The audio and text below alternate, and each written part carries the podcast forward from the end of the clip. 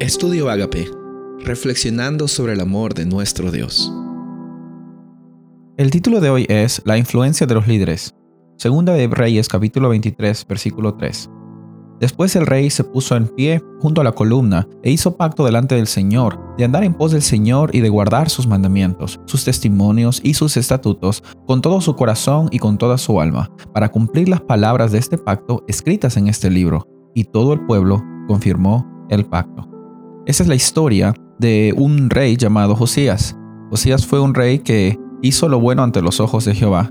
Eh, vamos a ver que esto es algo constante en la Biblia cuando habla de los reyes, que el rey como líder eh, tenía mucha influencia sobre su pueblo. Y muchas veces definía si es que el rey era un rey consagrado, el pueblo también iba a seguir conforme a eso.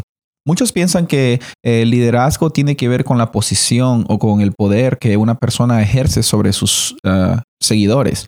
Pero en la Biblia vemos de que el ejemplo de Josías fue de que él no tenía quizás la edad como para que sea rey, tenía ocho años. Así que no hay excusa para ti decir, mira, soy muy joven o mira, ya soy muy viejo, yo no puedo ser líder.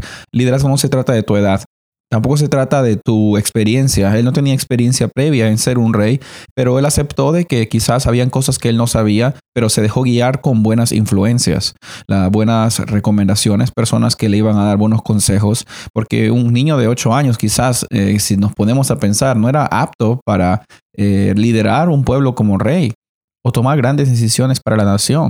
Entonces involucra mucho en primer lugar que no te pongas excusas. Dios está llamando en el círculo que tú tienes. Todos tenemos influencia hacia las personas, para bien o para mal. Y este muchacho Josías, eh, rey Josías, decidió poner lo que él era, la oportunidad que se le había dado, para que el nombre de Dios sea glorificado y también para que las personas que estén quizás en su círculo de influencia tengan la oportunidad de también experimentar un encuentro personal con Dios.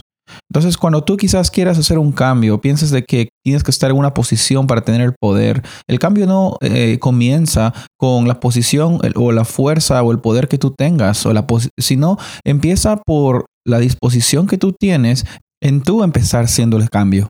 Sé el cambio que quieres ver en el mundo. Y ese cambio solamente también va a suceder cuando tú tienes viviendo a Dios en tu corazón. La pregunta entonces del día sería, ¿Cómo es que tú estás usando la influencia que tú tienes sobre las personas? En la Biblia vemos bastantes ejemplos de personas que hicieron el bien y influenciaron para el bien, para que se acerquen a Dios, pero al mismo tiempo también hubieron personas egoístas. Otro ejemplo triste es el ejemplo de Acab.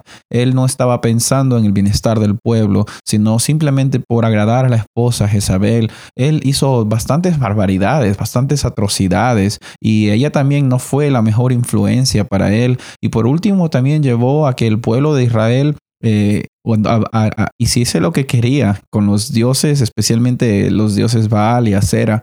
Y eso es lo que a mí personalmente me gusta de la Biblia, que a veces muestra las cosas como son y la necesidad que nosotros tenemos de tener una perspectiva personal de cómo podemos dar influencias a los demás.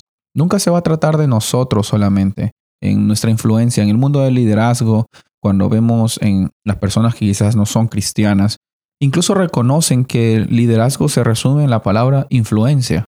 Y nosotros también, como que conocemos a Dios, estamos llamados no solamente a tener influencia para que las personas hagan cosas, sino para que también las personas vivan una vida con felicidad. Porque ese es el plan de Dios, incluso en esta vida, cuando tenemos dificultades y pecados, Dios nos está llamando a ser líderes con influencia pero influencia para bien, no para nosotros, sino para que el nombre de Dios sea glorificado. Que sea nuestro sentir como el sentir de Josías, que sin importar la edad que él tenía, sin importar las situaciones que estaba pasando el pueblo, él valientemente tomó la batuta y dijo, yo voy a ser rey y voy a ponerme al frente y tenemos que otra vez eh, poner a Dios en el lugar que le corresponde. Ese sea tu anhelo también, ponerle a Dios en primer lugar y dejar que la influencia que eh, tú tienes sobre las personas sea de bien, de bendición, de felicidad. Soy el pastor Rubén Casabona y deseo que tengas un día bendecido en Cristo Jesús.